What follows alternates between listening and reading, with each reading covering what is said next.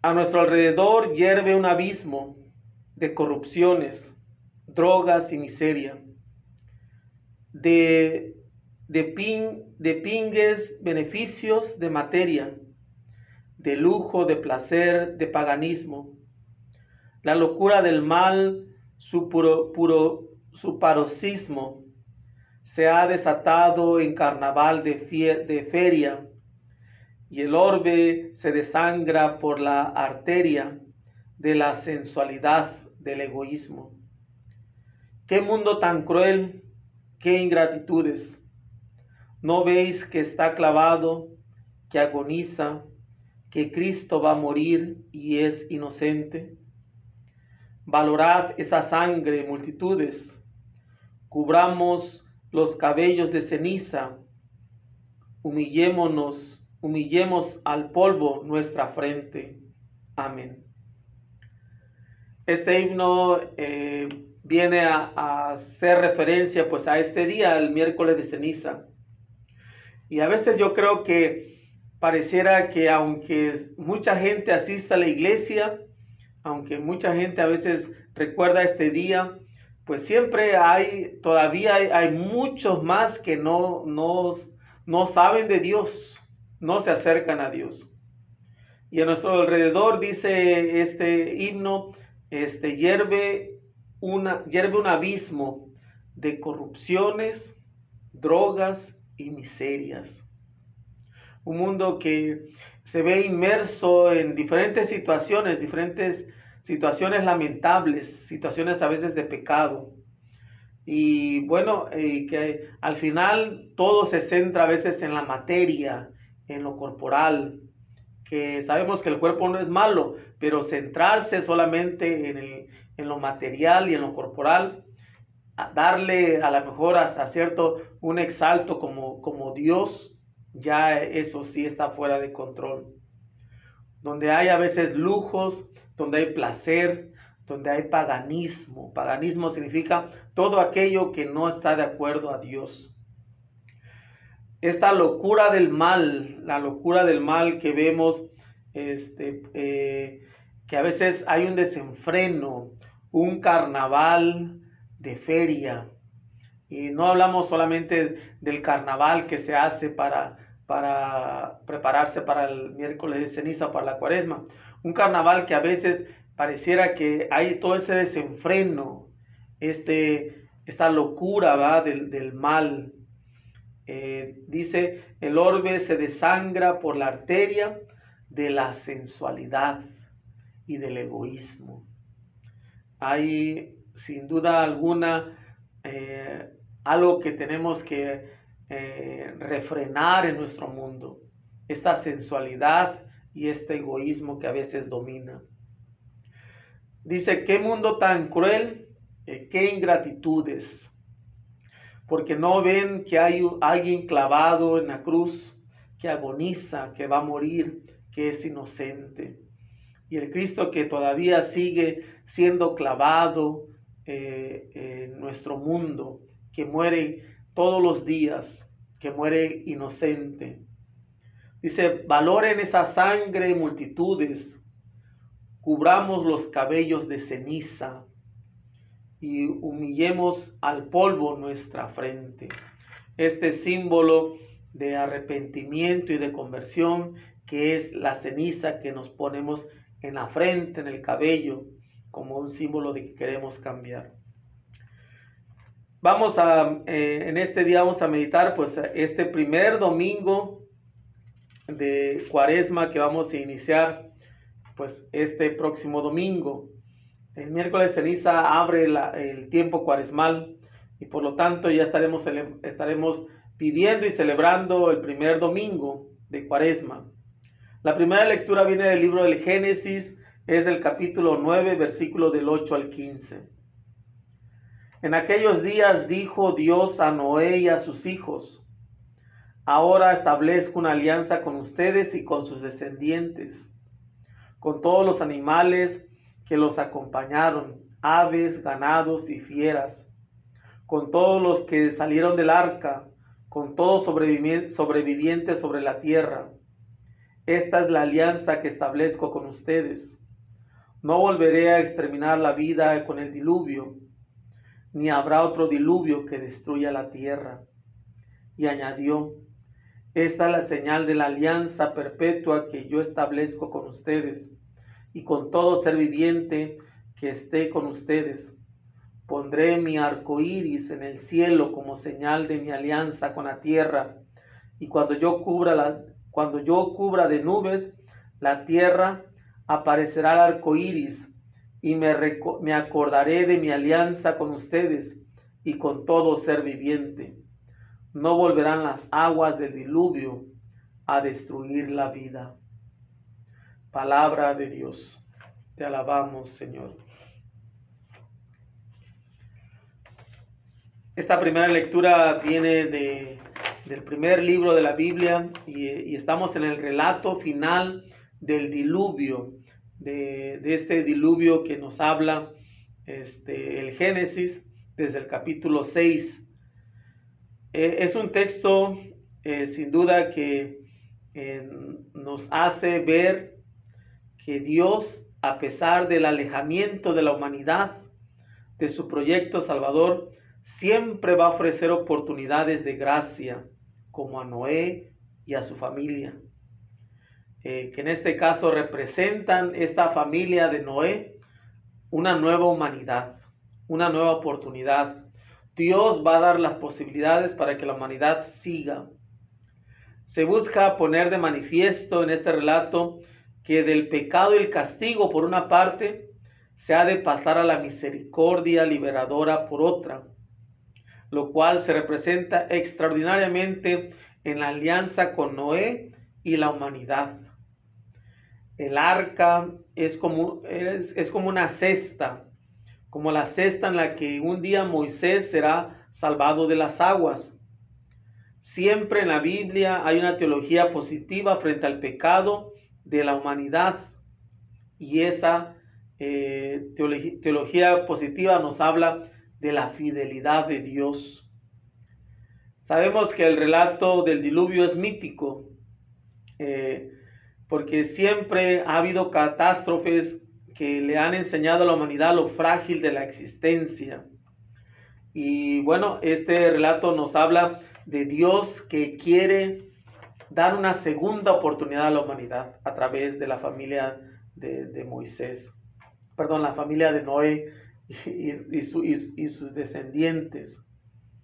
Habla que habrá una señal la cual será el recordatorio de que no volverá a ser destruida la tierra con, un diluvio.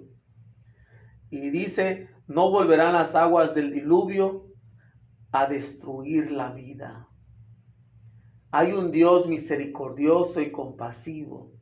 Las aguas que tienen un significado eh, pues aterrador para el pueblo de Israel y aterrador yo creo que eh, para los que a lo mejor han, experimentado los, las catástrofes con, las aguas eh, y que también pueden ser, y el agua sabemos que es un símbolo de purificación, es un símbolo de limpieza, es un símbolo de vida, porque el agua también nos da vida. Y esta agua que Dios no la va a usar para destruir, sino la va a usar para dar vida. Y ahí será el momento del bautismo. Vamos a pasar al Salmo 24. Dice el Salmo, descúbrenos Señor tus caminos. Descúbrenos Señor tus caminos guíanos en la verdad de tu doctrina. Tú eres nuestro Dios y Salvador, y tenemos en ti nuestra esperanza. Acuérdate, Señor, que son eternos tu amor y tu ternura. Según ese amor y esa ternura, acuérdate de nosotros. Porque el Señor es recto y bondadoso, indica a los pecadores el sendero guía por la, por la senda recta a los humildes y descubre a los pobres sus caminos. Gloria al Padre y al Hijo y al Espíritu Santo, como era en el principio, ahora y siempre, por los siglos de los siglos. Amén. Descúbrenos, Señor, tus caminos. Es una hermosa petición a Dios.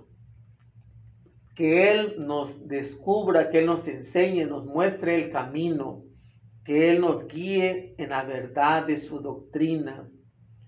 Porque Él, sabemos que Él es nuestro Salvador, Él es nuestro Dios y nuestra esperanza está en Él.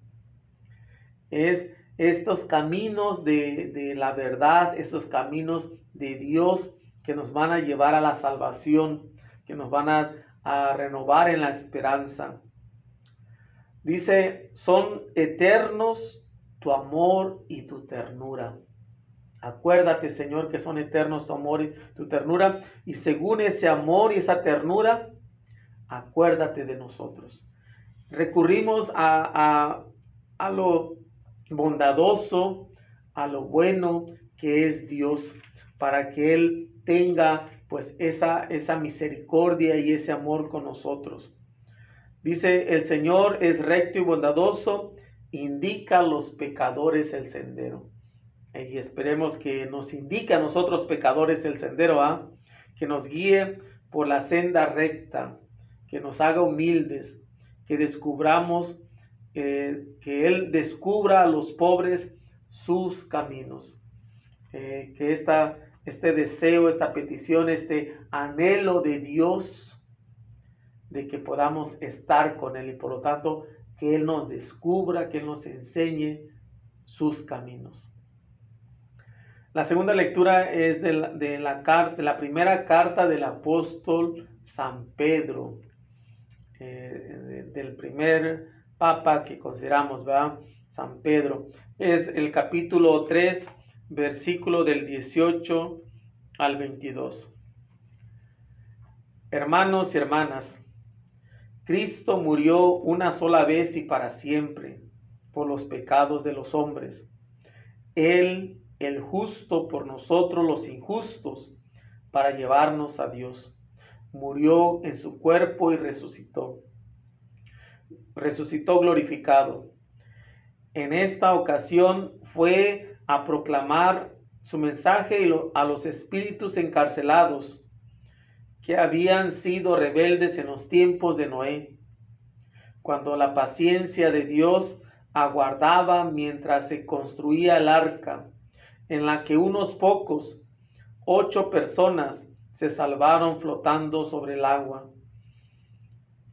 Aquella agua era figura del bautismo, que ahora los salva a ustedes, y que no consiste en quitar la, la inmundicia corporal, sino en el compromiso de vivir con, con una buena conciencia ante Dios por la resurrección de Cristo Jesús nuestro Señor, que subió al cielo y está a la derecha de Dios, a quien están sometidos los ángeles, las potestades y las virtudes.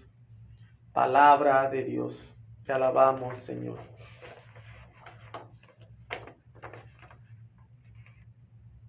Esta segunda lectura nos presenta la acción redentora de Cristo y nos habla de, de, Cristo que sabemos y de manera a lo mejor eh, desde los principios se decía Cristo murió por, por nuestros pecados. Esta muerte esta muerte es a lo mejor verlo de una manera de, entrega a la humanidad sin condiciones. Eh, por eso murió por nuestros pecados. Debemos entenderlo en el sentido en que murió a causa de nuestros pecados. Es decir, el pecado del mundo que nos aleja de la misericordia y la salvación de Dios. Él quiso, a, causa del pecado que nos ha alejado, Él quiso morir para regresarnos a Él. También esta lectura hace mención a los días de Noé y se explica como cierta continuidad con la primera lectura de hoy. Por lo regular siempre la conexión del Evangelio es con la primera, de la primera lectura es con el Evangelio. La segunda lectura por lo regular siempre habla, de algo diferente. En esta ocasión, la segunda lectura hay una conexión directa con, la, primera lectura. Y, bueno, nos habla de, este hecho, ¿ah? el hecho del bautismo. Las aguas que destruyeron el mundo van a ser las aguas que nos van a redimir nos van a salvar. Dios ya no va a destruir la vida con el agua. Dios va a usar el agua para darnos vida y ese va a ser el bautismo. De ahí, de, ahí quizás la conexión con, con Noé, que no puede quedar, sabemos, en un rito sin compromiso, sino que ser bautizado en Cristo significa llevar una vida como la suya, la opción de estar entregado a los demás. Y así nos lo dice el, apóstol San Pedro. Cristo murió por nosotros eh, para llevarnos a Dios, murió en su cuerpo y resucitó glorificado. Dice, este, y Dios que tuvo, eh, fue a, los espíritus encarcelados desde, desde los tiempos de rebeldía de Noé y, dice, aquella agua era figura del bautismo que ahora los salva a ustedes. Y por lo tanto dice, es el compromiso de vivir una, con una buena conciencia ante Dios por la resurrección de Cristo.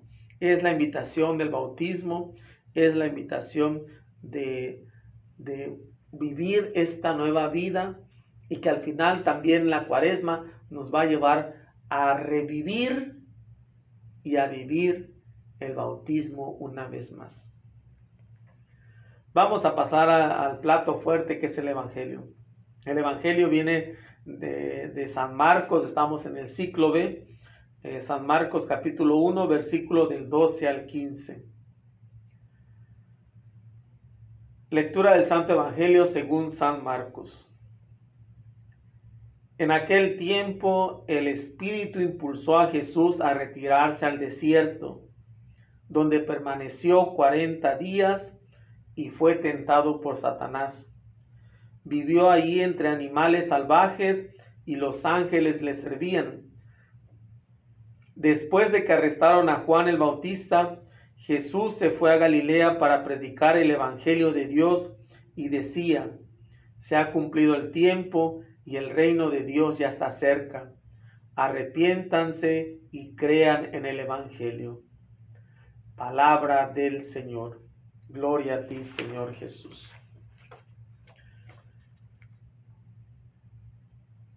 Todos los evangelios, perdón, en todos los ciclos, el Evangelio del primer domingo eh, es el relato de las tentaciones de Jesús en el desierto todos los, primeros domingos de cuaresmas, en todos los ciclos, nos va a hablar de, las tentaciones de Jesús en el desierto.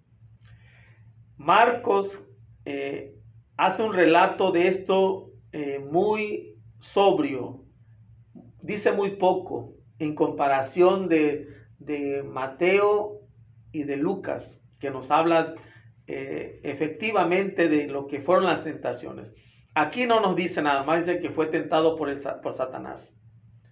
No dice cómo fueron las tentaciones. Y sabemos que nos habla primeramente que es el Espíritu, así nos dice este Marcos, el Espíritu impulsó a Jesús a retirarse en el desierto. Es el Espíritu de Dios que lo impulsa a ir al desierto. El desierto sabemos que está cargado en simbolismo en la teología de Israel, porque fue el desierto donde el pueblo de Israel caminó por 40 años. De la misma manera, es un tiempo de tentación que también lo vivió el pueblo de Israel en el desierto. Es un tiempo de purificación. El pueblo de Israel vivió este tiempo de purificación. El número 40 eh, señala pues evidentemente los 40 días del diluvio, eh, pero también nos habla de los 40 años del pueblo caminando por el desierto hacia la libertad. Es el espíritu el que impulsa al desierto. Y de ahí que podemos decir, este, se le presentan animales adversos, incluso ese personaje eh, sin rostro e identidad, Satanás, y también eh, algunos ángeles que nos habla como la fuerza de Dios. Es el mismo espíritu también de que le impulsa a Jesús a Galilea para proclamar el mensaje liberador, la buena nueva, el Evangelio. Para vencer el desierto es necesaria la fidelidad a Dios por encima de todas las sugerencias de poder y de gloria. Eh, es la fidelidad a Dios. Nosotros vivimos diferentes desiertos en la vida, diferentes momentos en los cuales sentimos esta sequedad, tanto física, sequedad espiritual, sequedad emocional, este desierto. Eh, pero Dios a veces nos lleva para poder fortalecernos. Y vamos a superar esos desiertos en la fidelidad a Dios por encima del poder y la gloria ver que el desierto eh, en el tiempo de Jesús, con estas fuerzas adversas de Satanás y la de Dios, que son los ángeles, eso es lo que se presenta también en toda la sociedad. Sabemos que hay estas dos fuerzas en la sociedad, en nuestras familias, en la iglesia, en nuestras vidas, esas dos fuerzas adversas la de Satanás y la de los ángeles o de Dios. Eh, ¿Qué hacer cuando tenemos estas fuerzas adversas? Eh, como Jesús es ser fiel a Dios, proclamar el tiempo de Dios, de la salvación y la misericordia, eh, que no puede ser vencido por el del mal, la injusticia o la guerra. Es este, este entregarnos al Espíritu, que sea el Espíritu quien nos conduzca, quien nos lleve. El Espíritu que eh, sabemos que en nuestra vida vamos a enfrentar diferentes circunstancias, pero saber que el Espíritu nos tiene que conducir. Y a veces será bueno pedirle al Espíritu que siempre nos conduzca en medio de, de estas adversidades, de estas fuerzas adversas, que vivimos en la vida. Eh, este, y que al final nos lleve también a aceptar el Evangelio, como Jesús dice, el reino de Dios ya está cerca, arrepiéntanse y crean en el Evangelio. Este llamado a la conversión, arrepentirse es convertirse, esta metanoia de volver a Dios, de regresar a Dios regresar a la fidelidad de Dios. Y al final podemos salir vencedores de esta, de esta, de esta vida que a veces es el desierto y donde el agua, el agua nueva, el agua de vida del bautismo es la que nos da, nos, nos rejuvenecerá, rejuvenecerá, nos dará nueva vida en Jesús. Vamos a disponernos, mis hermanos y hermanas, para hacer un momento de oración. Quiero que eh, cierren sus ojos. Quiero que se pongan en la presencia de Dios. Ante situaciones difíciles de la vida, ante los diluvios que destruyen nuestras vidas. ¿En quién somos fieles? En estas situaciones a veces de desierto, que son extremos. El diluvio, el agua en abundancia, el desierto, el agua en escasez. Pero que los dos, en los dos extremos, hasta cierto punto, pues son malos, ¿verdad? Y en, en estos desiertos y en estos diluvios que vivimos en la vida, ¿cómo podemos vencer y salir triunfadores? que nuestras vidas, cuando nos encontremos en diferentes situaciones donde necesitemos la fuerza de Dios, pidamos al Espíritu que sea el Espíritu que nos conduzca, que sea el Espíritu que nos lleve a través de las aguas que pueden destruir, que nos lleven a través de la sequedad que nos puede destruir también. Y podernos abrirnos a la gracia de Dios, a la gracia que recibimos de nuestro bautismo. Esta gracia que a veces no la pedimos, no la buscamos, no la invocamos. Esta gracia que es del Espíritu que ya habita en nosotros.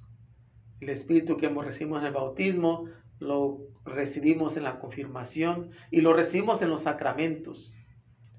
Es que esta jornada cuaresmal, eh, este caminar con Jesús, este ir con Jesús al desierto, que sea un tiempo para fortalecer pues estos momentos de, de esta confianza, de esta entrega, de esta disponibilidad al Espíritu, esta disponibilidad a la gracia de Dios, esta disponibilidad a la gracia de nuestro bautismo, que nos transforme, que nos renueve, que nos dé vida, que nos anime, que sea en estas aguas que nos purifican y nos limpian, que podamos encontrar el sosiego, podamos encontrar la fuerza y abrirnos al Evangelio, darnos al Evangelio, al Evangelio de Jesucristo, con una conversión de nuestras vidas y esta fe, esta creencia en las buenas nuevas de Él. Padre nuestro que estás en el cielo, santificado sea tu nombre. Venga a nosotros tu reino. Hágase tu voluntad en la tierra como en el cielo. Danos hoy nuestro pan de cada día Perdona nuestras ofensas como también nosotros perdonamos a los que nos ofenden. No nos dejes caer a tentación y líbranos del mal. Amén. Dios te salve María, llena de gracia. El Señor es contigo. Bendita es entre todas las mujeres y bendito es el fruto de tu vientre Jesús.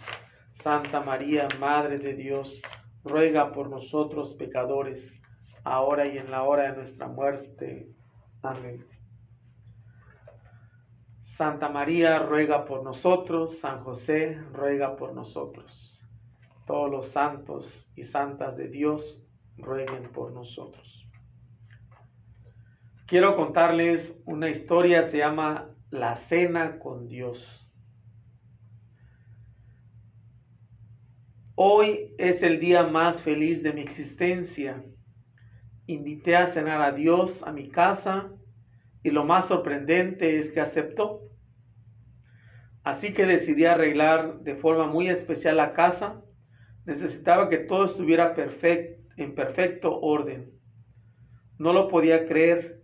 Dios va a cenar hoy con mi familia. Este evento tan especial no, no se lo comenté a nadie para que fuera una sorpresa. Solo les pedí que dejaran un lugar en la mesa y aunque se encontraban un tanto extraños, extrañados, lo hicieron. El tiempo transcurría, la noche se acercaba y acrecentaba mi nerviosismo. Al dar las ocho de la noche, los invitados empezaron a llegar. Mis padres, mis hermanos, mis primos, mis amigos, ninguno de ellos imaginaba lo que estaban a punto de ver. Al observar a tanta gente decidí ir a comprar unos refrigerios. Subí al automóvil y en el trayecto a la tienda de autoservicio observé a un niño que me pedía una moneda para, para mal comer. Aquel chiquillo me inspiró ternura y decidí invitarlo a cenar. Se subió al automóvil y al llegar a la tienda nos encontramos una viejecita que me pedía un trozo de pan sin saber por qué le, por qué le compré varias cosas para que cenara. En agradecimiento me dio su bendición y sentí algo hermoso. Rumbo a mi hogar observé a una jovencita que vendía por pocas monedas su cuerpo. Se encontraba temblando de frío y cosa extraña.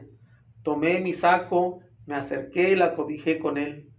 Le dejé mi tarjeta para que me visitara después ofreciéndole un buen trabajo y le pedí que no siguiera vendiendo su cuerpo. Además le, regalé mis refrigerios. La chica solo sonrió, se enjugó una lágrima y partió feliz a su hogar. Al final llegué sin nada a mi casa. Mi niño invitado, después de bañarse y estrenar una ropita que le regalaron mis hijos, platicaba feliz con ellos. El tiempo transcurría y Dios no llegaba.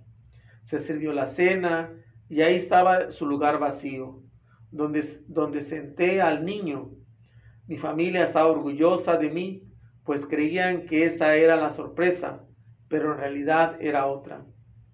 Dios nunca llegó. Y antes de dormir me encerré en mi cuarto y le reclamé sollozando, Dios, tú me prometiste que cenarías en mi casa. ¿Por qué hiciste esto? ¿Por qué me fallaste? Y Dios con voz hermosa me contestó, Hijo mío, yo cené en tu casa y siempre estuve a tu lado. Cuando compartiste el pan con aquella viejecita en la tienda y ayudaste a cobijar a esa pobre jovencita, ¿acaso no lo recuerdas? Pero Dios, no te vi respondí. Estuve disfrutando contigo la dicha de tus padres, tus amigos, tu familia, jugando con tus hijos, compartiendo el orgullo de, de, tu familia, de tu familia por ti, y claro que cené con ustedes. Pero no te vi, volví a responder. ¿Recuerdas aquel niño al que invitaste a cenar y sentaste y, y sentaste en aquel lugar vacío? Sí, pues ahí en él estuve yo. Rápido corrí a ver al niño invitado y sorprendentemente ya no estaba.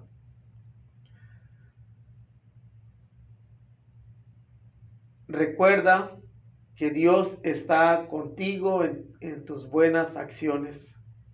Consérvalo a tu lado. Si quieres conocer a Dios, mira a tu alrededor.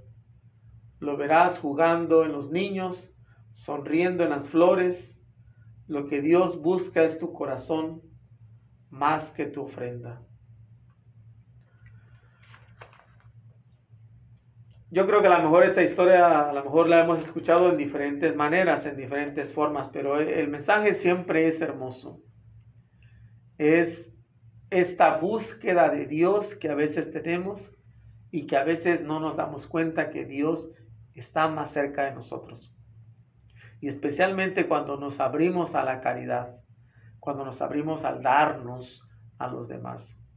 Cuando nos ofrecemos esta mano amiga, cuando ofrecemos este apoyo, cuando ofrecemos nuestra disponibilidad, cuando ofrecemos nuestro amor, Dios se está haciendo presente.